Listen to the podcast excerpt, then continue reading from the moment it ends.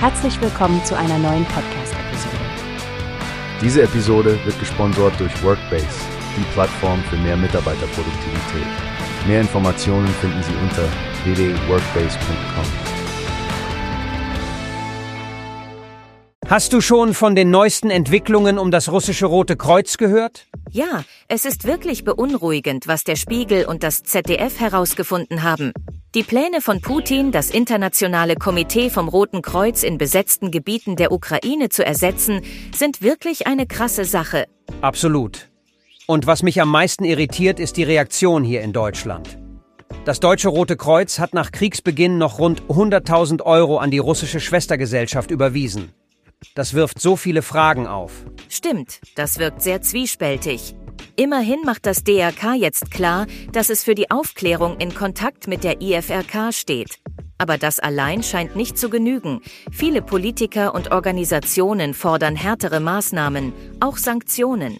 Genau. Roderich Kiesewetter von der CDU sprach ja von Russlands hybrider Strategie, die darauf abzielt, internationale Organisationen zu unterlaufen. Er will, dass Deutschland das russische Rote Kreuz auf die Sanktionsliste setzt. Ja, und das ist nicht unwahrscheinlich. Schon das belarussische Rote Kreuz wurde ausgeschlossen, weil es wohl bei der Verschleppung von ukrainischen Kindern eine Rolle gespielt hat.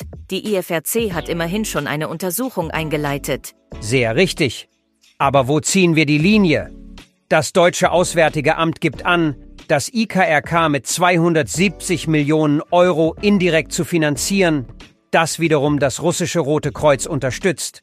Wir müssen also sicherstellen, dass unsere Mittel richtig eingesetzt werden und nicht in die falschen Hände gelangen. Und darauf wird es jetzt ankommen.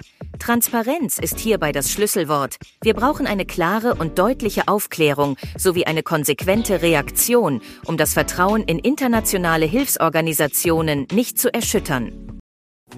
Hast du gehört? Es gibt eine Plattform, die wir probieren sollen. Workbase heißt die, hört dir das an.